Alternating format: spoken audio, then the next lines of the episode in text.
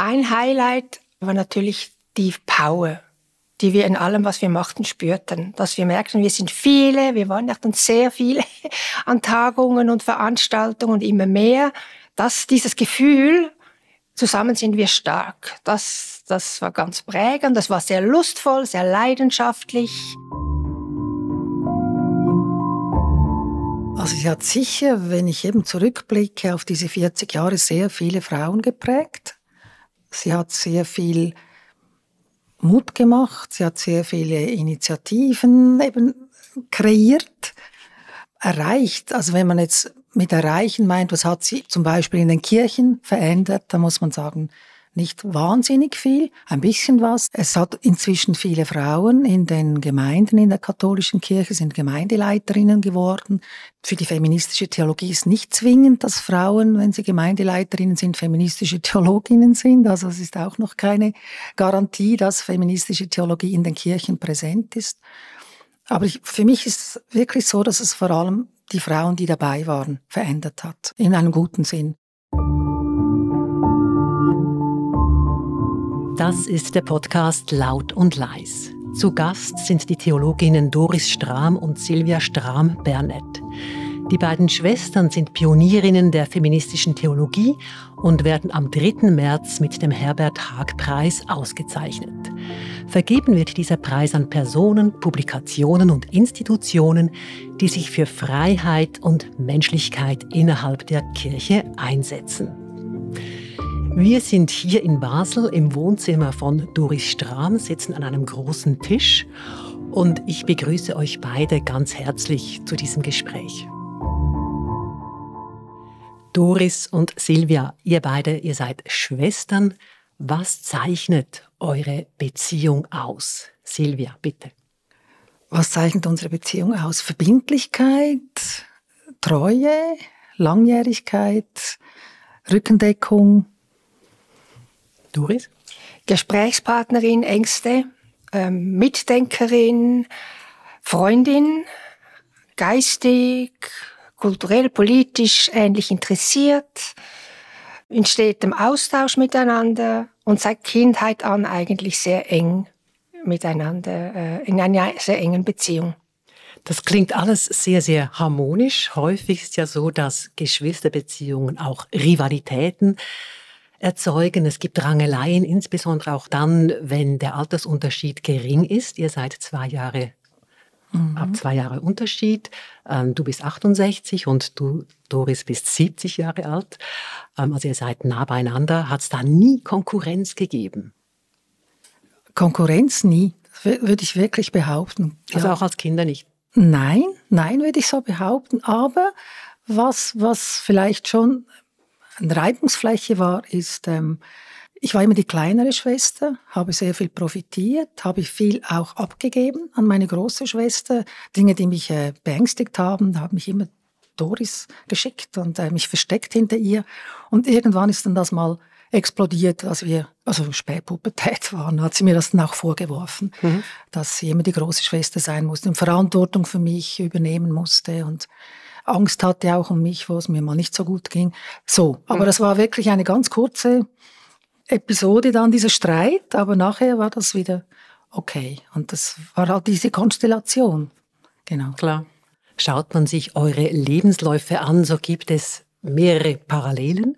Und die augenfälligste ist eigentlich die, dass ihr beide zuerst evangelische Theologie studiert habt, kurz, aber ihr habt es gemacht, und nachher katholische Theologie. Was war der Auslöser fürs Theologiestudium? Doris, du warst die Erste, die es gemacht hat. Du warst ja auch die Ältere. Ja, also wir haben beide zuerst etwas anderes studiert. Ich habe Psychologie studiert nach der Matura, fast zwei Jahre. Ähm, Silvia Germanistik, aber das kannst du dann selber noch sagen. Und dass wir dann beide zur gleichen Zeit, das war dann wirklich zur gleichen Zeit, nicht hintereinander Theologie studiert haben, das hat äh, private Gründe, persönliche. Unser Vater starb und das gab für uns beide eine riesengroße Sinnkrise. Und ich merkte bei mir, dass das Psychologiestudium, die Fragen sich, die sich mir damals dann stellten, weshalb passiert das und überhaupt, weshalb gibt es so viel Ungerechtigkeit, das war nicht als sehr ungerecht, dieser Tod meines vitalen, ähm, tollen Vaters, wir waren richtige Vatertöchter das hat dann mir gezeigt, dass die Psychologie mir diese Fragen nicht beantwortet. Und dann habe ich gehört von einer Bekannten, dass man Theologie im Nebenfach studieren kann. Und dann wollte ich das machen. Und dann habe ich gemerkt, eigentlich sind da die Fragen. Und habe dann im Hauptstudium und Silvia ging es ähnlich, aber ja, bei mir war das dasselbe. Also schon auch, weil das Theologiestudium im Nebenfach, da könnte man nur ganz wenige Fächer studieren und für den Rest braucht man die Sprachen. Hebräisch, Griechisch, Latein. Und das lernt man nicht im Nebenfach auch noch für, für ein Nebenfachstudium, oder? Das ergab sich auch von daher, abgesehen davon von den vom Themenbereich in, in, der, in der Theologie, mhm. der sehr dominant wurde dann auch. Und ich mich dann schon auch fragte, wieso Germanistik eigentlich? Meine Fragen sind eher bei der Theologie dann. Mhm. Bezeichnend ist ja auch, dass ihr beide nicht einfach nur Theologie studiert habt, sondern euch sehr früh dann für die feministische Theologie eingesetzt habt. Ihr geltet ja eben als Pionierinnen. Was war da der Auslöser, euch für die feministische Theologie zu engagieren? Also für mich, ich glaube auch für dich, war es das Papier der Glaubenskongregation über die Nichtzulassung der Frauen zum Priesteramt, 1976 erschienen. Da waren wir voll im Studium und das war, das war ein total Schock, was da stand, was da für, für Theorien entwickelt wurden, die kannten wir gar nicht, oder? Und das war wirklich der Augenöffner. Und dann muss ich sagen, für mich war eigentlich das, das Papier, also der Schock, der Grund, dass ich mich überhaupt nachher für Feminismus interessiert habe, generell, auch gesellschaftlich, nicht nur äh, in der, in der Kirche und in der Theologie. Das war wirklich ein, ein Disclosure-Moment und dann von daher völlig neuer Blick auf Gesellschaft, Kirche, ja. Ja, bei mir war dasselbe natürlich. Und wir haben dann aber sehr schnell eine Frauengruppe gegründet an der Fakultät und haben dann erst dann überhaupt gemerkt, dass es schon Bücher gibt zu dem, was man eben feministische Theologie nennt, von Mary Daly, was damals vor allem. Und das haben wir dann zusammen gelesen und diskutiert mit ein paar anderen Studentinnen, die es gab. Es waren sehr wenige damals. Es waren wirklich vorwiegend Männer in Luzern. Ja, wir haben ja dann eben gewechselt nach Luzern mhm. und katholische Theologie studiert. Und es ging mir wie Silvia, ja. Es war wirklich der Augenöffner überhaupt für die Frauenfrage oder überhaupt über die Frage, in welcher Welt leben wir eben nicht nur in der Kirche, aber dieses Papier, das so einfach von außen definierte, wer wir als Frauen sind und was wir können und dürfen und was nicht und dass das Männer bestimmen und sich dann noch auf Gott berufen. Das, das war einfach wirklich, das war ein Skandal. Und ich weiß gar nicht, wollten wir, haben wir protestiert? Das weiß ich gar nicht mehr richtig, aber ich glaube, wir hatten schon, wir haben uns schon irgendwie öffentlich dann bemerkbar gemacht. Mhm. Ja, es, es, gab auch sehr viele Anfragen, Radio, Fernsehen, es war dann schon das, das Thema eigentlich, ja. Damit wir alle drei vom gleichen sprechen, wie definiert ihr feministische Theologie? Also feministische Theologie ist, wie der Begriff sagt, feministisch, ein Kind der neuen Frauenbewegung, also hat die gleichen Fragestellungen eigentlich wie der Feminismus generell, nämlich die Frage, ähm, wie ist die Stellung und die Situation der Frau in einer patriarchalen Kultur, eine Analyse dessen und in der feministischen Theologie ist dieser feministische Blick dann halt eben auch auf die Bibel gerichtet, auf die Lehren der Kirche oder der Theologie, auf die Gotteslehre, auf das Verständnis von Christus, von Sünde, Erlösung, natürlich dann aber auch nach den Frauen- und Männerbildern, die ja dann schöpfungsmäßig in der katholischen Theologie legitimiert werden. Also eigentlich eine grundlegende Kritik oder kritischer Blick auf die gesamte christliche Tradition mit dem Blick von Frauen, die sich bewusst geworden sind, dass sie diskriminiert werden. Und auf die Kirche.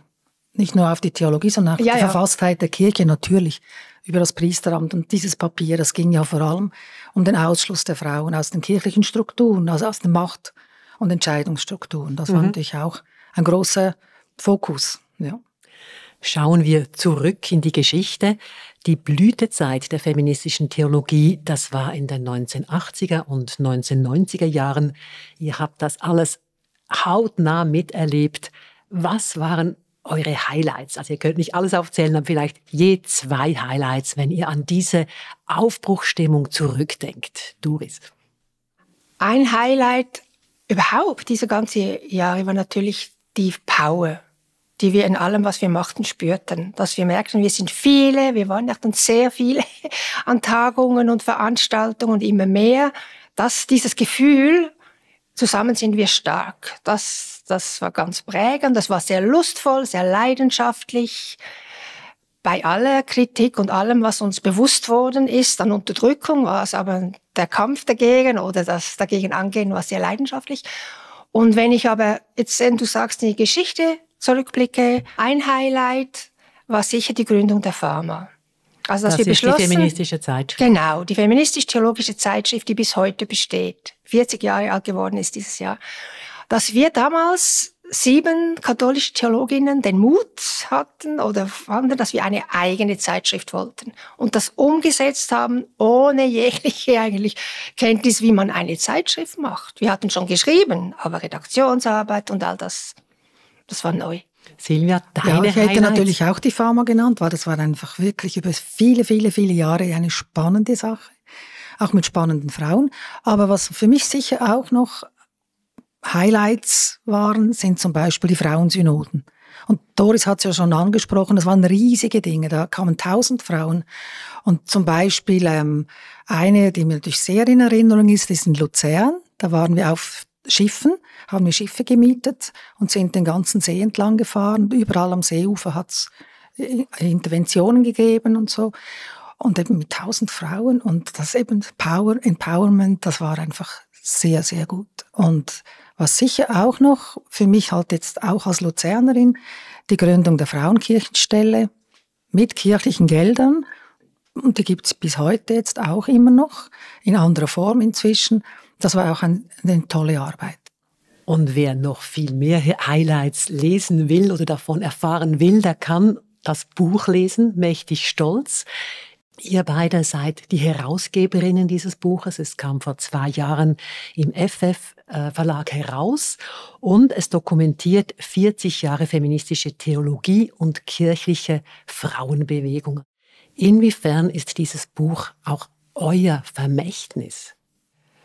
Es ist das Vermächtnis einer Bewegung. Also uns beiden war eigentlich immer ganz klar, wir machen dieses Buch, weil wir die Zeit hatten, weil wir die Idee hatten. Also die Idee kam von außen, von einer deutschen Theologin, einer Kollegin.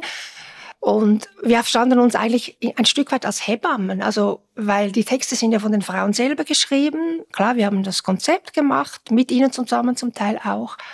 Wir wollten das Vermächtnis unserer gemeinsamen Geschichte und natürlich ist es in gewissem Sinne jetzt auch ein Vermächtnis von unserer Arbeit, weil wir auch viele der Projekte, die im Buch vorkommen, mit initiiert haben. Das ist uns dann eben auch bewusst geworden beim Machen, an wie vielen Sachen wir beteiligt waren, wir beide auch als mhm. Schwestern. Eben, man sieht, wenn man das Buch liest, es ist die Aufbruchstimmung, man merkt, Frau mhm. wollte wirklich etwas bewegen. Mhm. Die Zeitschrift, Pharma, die Vernetzung war ganz wichtig, auch europäische und mhm weltweite Vernetzung. Das hat mich eigentlich überrascht, wusste ich so nicht. Das habe ich gelesen, der interreligiöse Dialog. Alles sehr, sehr wichtige Themen, die in diesem Buch an, angesprochen werden. Gleichzeitig ist mir aber auch aufgefallen, dass eigentlich fast alle diese Aktivitäten und Engagements ehrenamtlich gemacht wurden. Und da möchte ich euch fragen, zementiert man da nicht auch ein Stück weit alte patriarchale Strukturen? Also die Frau engagiert sich eben ehrenamtlich und macht etwas Verdienstvolles und der Mann, der verdient das Geld. Wie seid ihr mit diesem ehrenamtlichen Tun umgegangen? Ja, also zum einen war ein Teil unserer Arbeit ja schon bezahlt weil ich war an der Uni lange Zeit angestellt als wissenschaftliche Mitarbeiterin, zuerst in Luzern und in Fribourg. Also da habe ich schon was verdient, dann nicht wahnsinnig viel. Oder ich habe mal ein Nationalfondsprojekt gekriegt, zwei Jahre. Aber natürlich ein Großteil der Arbeit und vor allem die Projekte, die, die hier geschildert werden, die meisten, die waren wirklich ehrenamtlich. Und wir waren ja eben da Hunderte von Frauen, mhm. die das gemacht haben. Oder das Schreiben für diese Zeitschrift für Pharma ist bis heute ehrenamtlich. Genau. Und da kommt ja immer wieder der Begriff selbst Selbstausbeutung? Ja, also Pharma hat auch ein bisschen, bisschen was bezahlt, ganz wenig. Aber ähm, ja, das ist schon, schon ein Thema, aber es war dort wirklich, glaube für die meisten kein großes Thema. Wir haben aber schon versucht, Frauenkirchenstelle oder so Gelder zu bekommen und, und Stellen zu schaffen, die auch finanziert werden. Also es war schon nicht einfach völlig ausgeklammert, aber wir haben uns sagen müssen, entweder passiert was, machen wir was, oder es passiert eben nichts. Also es war natürlich schon auch einfach wichtig, etwas zu tun und nicht zu überlegen, wie kann man das monetarisieren, ist das, äh, gibt das Geld, äh, ja. Und du hast vorher von Selbstausbeutung gesprochen. Das stimmt so ein Teil, aber für uns war es, glaube ich, viel stärker Ermächtigung, weil wir haben uns Macht genommen, wir haben uns Räume geschaffen, wir haben Dinge gestaltet. Und ich glaube, das ähnlich, was du sagst, das war eigentlich das vorherrschende Gefühl. Das System will uns nicht, das System oder gibt wenig, eben mit der Zeit dann ein paar Kirchenstellen. Aber wir, wir nehmen uns das oder wir machen es einfach und die können uns auch gar nicht daran hindern. Ich glaube, das war auch ein Teil der, der Motivation oder der, der Kraft, die uns das gab. Oder auch meine anderen Unis, da gab es dann zwar bezahlte Lehraufträge, aber die haben nie gefordert. Die kamen nur, weil wir das einfach wollten und insistierten. Ähm, ja, eben dann gab es dann so Räume, die auch ein bisschen bezahlt wurden. Und es war ein Lernfeld. Also ich habe extrem viel gelernt. Ich war eine schüchterne Studentin mit wenig Selbstbewusstsein. Aber nachher, wir haben gelernt, eine Zeitung zu machen. Wir haben gelernt, Vorstandsarbeit hinzustehen, Vorträge zu halten, Erwachsenenbildung. Pff, das, das, das war eben, was du sagst, Ermächtigung. Das hätte ich mir nie zugetraut. Da kamen ganz plötzlich ganz viele Dinge und wir haben das gelernt. Und, mhm. äh, und Bücher. Wir haben ja auch Bücher geschrieben ja. und herausgegeben. Auch das haben wir alles genau. gelernt und gemacht und dann geschaut, können wir Geld auftreiben. Das haben wir dann schon mhm. gemacht und versucht. Das gelang auch zum Teil dann. Ja, ich würde es auch so sagen, wir haben ganz, ganz viel gelernt. Ziehen wir Bilanz zur feministischen Theologie. Was hat sie erreicht, Silvia Straum? Also sie hat sicher, wenn ich eben zurückblicke auf diese 40 Jahre, sehr viele Frauen geprägt. Sie hat sehr viel Mut gemacht. Sie hat sehr viele Initiativen eben kreiert, ähm, erreicht. Also wenn man jetzt mit erreichen meint, was hat sie zum Beispiel in den Kirchen verändert, da muss man sagen, nicht wahnsinnig viel, ein bisschen was. Sie hat vielleicht an der Sprache etwas verändert, möglicherweise auch nicht überall, aber die, diese ganze ähm, männliche Sprache ist vielleicht ein bisschen ab, abgeschliffener oder ist, hat sich aufgeweicht. Es hat inzwischen viele Frauen in den Gemeinden in der katholischen Kirche, sind Gemeindeleiterinnen geworden. Es hat Spielräume gegeben, mehr für Frauen. Für die feministische Theologie ist nicht zwingend, dass Frauen, wenn sie Gemeindeleiterinnen sind, feministische Theologinnen sind. Also es ist auch noch keine Garantie, dass feministische Theologie in den Kirchen präsent ist. Aber ich, für mich ist es wirklich so, dass es vor allem die Frauen, die dabei waren, verändert hat. In einem guten Sinn eben ermächtigt und zu neuen Ufen hat lassen, aufbrechen lassen. Ja. Doris, wie siehst ich du würde, das? Ja, ich würde gerne ergänzen, weil wir haben eben auch Fundamente geschaffen, die man nutzen kann. Also das bleibt. Also eben zum Beispiel Bücher. Wir haben grundlegende Bücher geschrieben zur feministischen Theologie, die zum Teil heute noch top aktuell sind. Jetzt gerade in der neuen Pharma hat eine junge Kollegin von mir, eine reformierte Theologin, Katharina Merian, von Rosemary Dreffel Rufe, Sexismus und die Rede von Gott, neu als junge queere Theologin gelesen. Und das ist 40 Jahre alt, das Buch. Und das war für uns auch ein ganz, ganz wichtiges Buch, weil sie alle Themen der Theologie feministisch analysiert und, und neu, neu denkt. Und sie hat gesagt, das ist für sie ein Buch, das, das ist für sie heute noch aktuell. Das findet sie toll. Und solche Fundamente zu haben, sagt sie dann selber auch, das sei auch für Sie als junge Generation wichtig und auch ein Anspruch, da weiterzudenken. Aber Sie müssen auch nicht alles neu erfinden. Mhm. Sie haben eine Basis mit den Büchern zum Beispiel, mhm. aber auch mit der Bibel in gerechter Sprache, die ganz wichtig ist, die man jetzt nutzen kann, wenn man will. Die wenn kam man 2006 will. heraus. Ich sage bewusst, man will, genau. ja, weil ich glaube, es sind schon vorher doch eher noch die Frauen, die das machen. Es gibt äh, eben die Pharma gibt's immer noch, die macht weiter. Die IG Feministische Theologinnen gibt's immer noch, ist immer noch wichtig auch. Dann gibt es in Luzern den Lehrauftrag für feministische Theologie, den wir vor auch 40 Jahren ins Leben gerufen haben damals, als wir noch Studentinnen waren.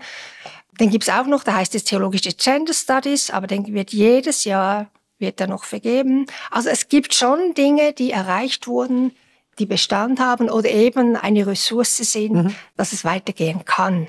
Gleichwohl muss man sagen, die feministische Theologie schlägt heute nicht mehr gleich große Wellen wie, wie damals.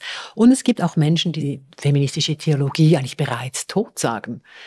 Gibt es eine Zukunft für die feministische Theologie, Silvia? Das ist eine zu schwierige Frage. Das kann ich so nicht beantworten.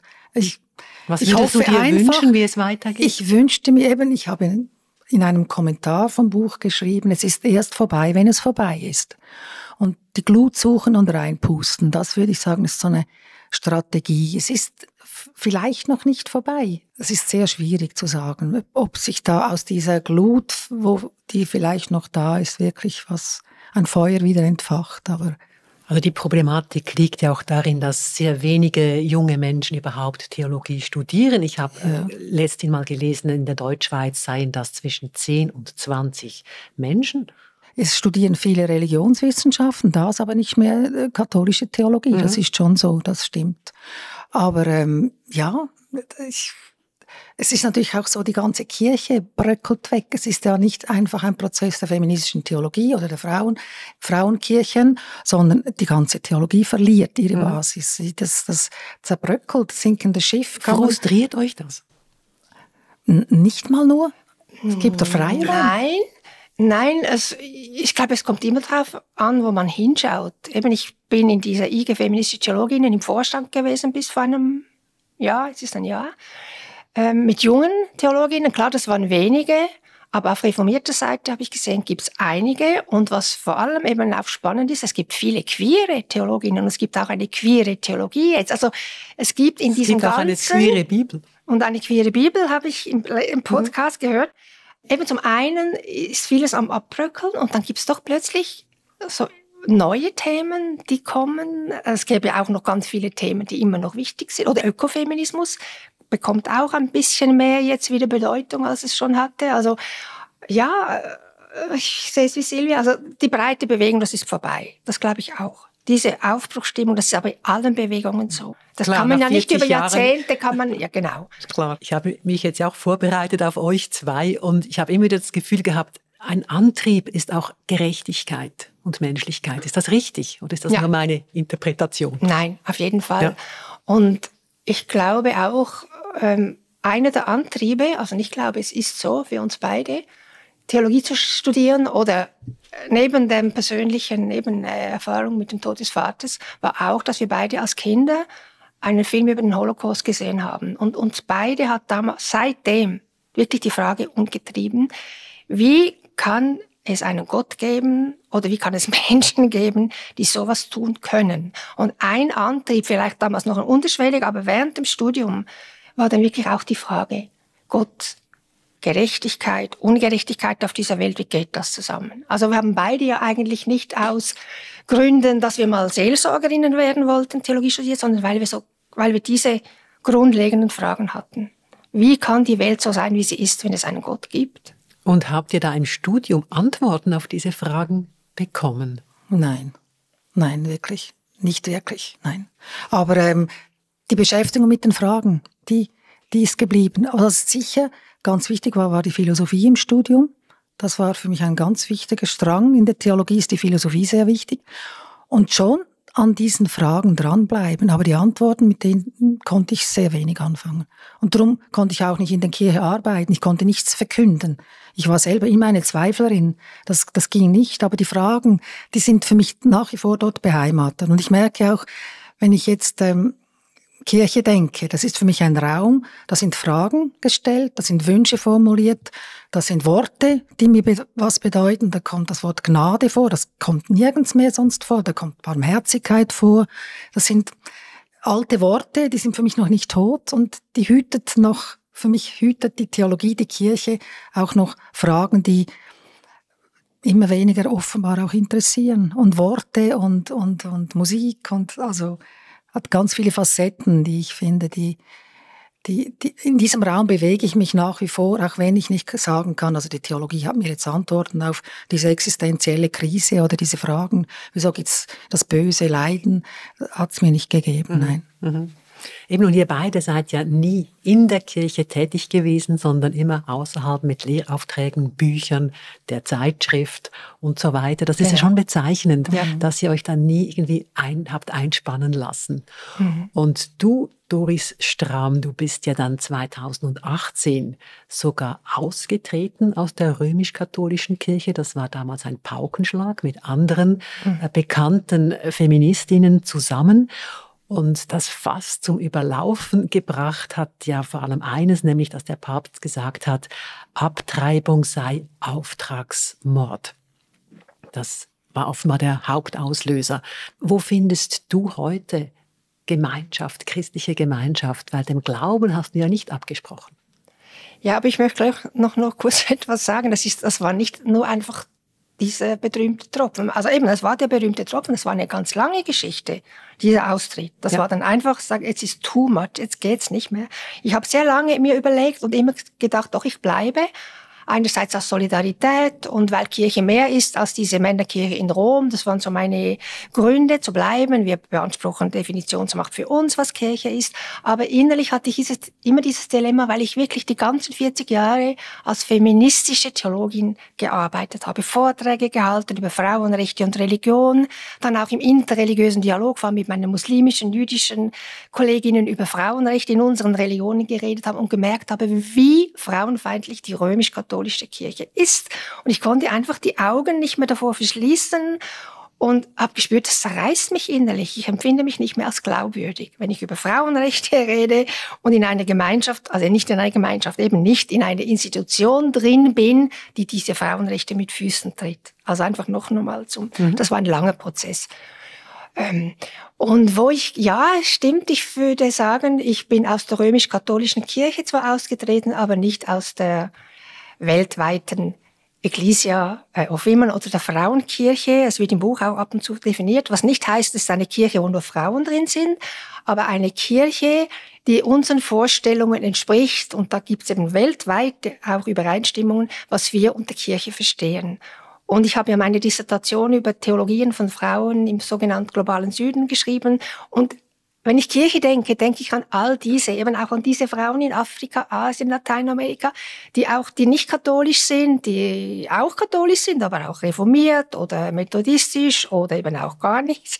Und für mich ist diese Gemeinschaft, die quasi sich in der Nachfolge Jesu und seine Vision vom Reich Gottes sieht, das ist für mich Kirche. Dieser Raum. Silvia, Du bist einen anderen Weg gegangen. Du bist immer noch Mitglied der römisch-katholischen Kirche. Äh, was hat dich dazu bewegt, zu bleiben? Ja, für mich stellt sich die Frage so nicht. Ich habe mir jetzt nicht, als Doris ausgetreten ist, ganz konkret gefragt, sollte ich das jetzt auch tun? Ich bin anders in dieser Kirche geblieben, immer schon eigentlich, denke ich mal, weil ich äh, vor Ort viel in dieser, in meiner Gemeinde mitgemacht habe. Ich die Kinder waren dort in einer Jugendgruppe. Ich habe viel in der Pfarrei mitgearbeitet. Ähm, wir haben dort Kirche und Kultur eine Gruppe gehabt. Wir haben extrem viel machen können in dieser Kirche vor Ort. Und für mich war Kirche eigentlich immer das. Einerseits, schon nicht nur das, aber sicher diese konkrete Kirche vor Ort. Und dann war für mich Kirche auch immer eine Gemeinschaft der Menschen, die sich eben kämpferisch gegen Unrecht, gegen, gegen Krieg, also für Frieden engagiert haben, gegen Ausbeutung, ob das in Lateinamerika ist, in Afrika, in, in der Schweiz. Es, das war für mich immer eine Gemeinschaft von, von Rebellinnen auch. Und, und dort fühle ich mich auch immer noch zu Hause. Und, und, und eben auch diese Räume, ich merke auch Musik, das Verdi-Requiem von mir, als Bachkantaten, Kirchenräume, also auch rein ästhetisch die Räume. Ich gehe jeder Stadt, gehe ich mir Kirchen anschauen, nicht nur die Museen das, das bedeutet mir was. Und ich, und von daher, ich sehe all diese Kritik, das würde ich voll unterstützen, das ist schrecklich. Es ist eine, sie hat eine Fratze auch, diese Kirche, aber sie hat auch ein schönes Gesicht. Und mhm. ich setze jetzt halt dort mehr an, als ja. bei dem, was mich noch trägt auch. Vor vier Jahren hast du, Doris Strahm, von der Universität Bern den Ehrendoktor oder Doktorin-Titel bekommen. Das ist eine sehr, sehr hohe Auszeichnung, diese Ehrendoktorwürde. Jetzt geht es weiter. Ihr beide bekommt zusammen den Herbert Haag Preis, auch das ein sehr renommierter Preis. Was bedeutet euch dieser Preis? Er bedeutet mir viel, eigentlich vor allem, weil ich ihn mit Silvia zusammen bekomme. Das war eigentlich die erste und größte Freude, dass wir ihn zusammen bekommen, weil wir eben so viel gemeinsam gemacht haben in den Anfängen und dann am Schluss quasi unseres Lebens dieses Buch wieder als Schwesternprojekt. Also das war eigentlich fast die größte Freude, dass wir beide den kriegen. Dann aber freue ich mich schon auch, und das war beim Ehrendoktorat ähnlich. Natürlich wird die Arbeit, die ich gemacht habe über an der Uni, mit Büchern, in der Erwachsenenbildung ausgezeichnet, aber es ist für mich auch eine Auszeichnung der Bewegung, deren Teil wir sind.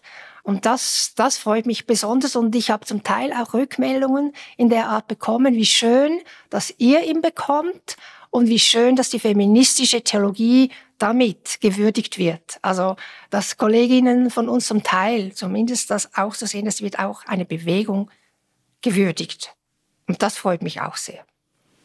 Silvia? Was ich noch vielleicht hinzufügen möchte, ist natürlich so ein Preis ist immer auch ein, ein kleiner Haken, dass man denkt, ja, aber es hätten auch andere äh, aus unserer Bewegung, aus der feministisch-theologischen Bewegung, aus der Frauenkirche hätten so, so einen Preis auch verdient. Jetzt sind wir da herausgehoben und das, klar, das hat mit diesem Buch zu tun, das denke ich schon. Das, das, und das war ein Riesending, also da haben wir zwei Jahre dran gearbeitet und wir sind ja eben, wie gesagt, schon überall auch dabei gewesen. Es ist schon richtig, aber ähm, es hat natürlich auch ganz viele andere Frauen, die auch schön wäre, Sie kriegen auch mal so einen Preis. Vielleicht wäre es ja auch etwas für die Herbert Haag Stiftung, sich zu überlegen, was noch mehr feministische Aufbrüche und, und ähm, Bewegungen gibt, die man auszeichnen könnte. Aber natürlich ist es schön als Anerkennung für die, für die Wichtigkeit auch dieses Themas. Vielen Dank euch beiden für diese Einblicke in eure Arbeit und auch in eure Beziehung. Danke sehr. Danke dir, Sandra. Ja, merci. Das war die 20. Folge des Podcasts Laut und Leis. Zu Gast waren die Theologinnen Doris Strahm und Silvia Strahm-Bernett. Die beiden Schwestern sind Pionierinnen der feministischen Theologie und werden mit dem Herbert Haag-Preis ausgezeichnet. Das Buch, das die beiden zusammen herausgegeben haben, heißt Mächtig Stolz, 40 Jahre feministische Theologie und Frauenkirchebewegung in der Schweiz. Erschienen ist das Buch im FF Verlag.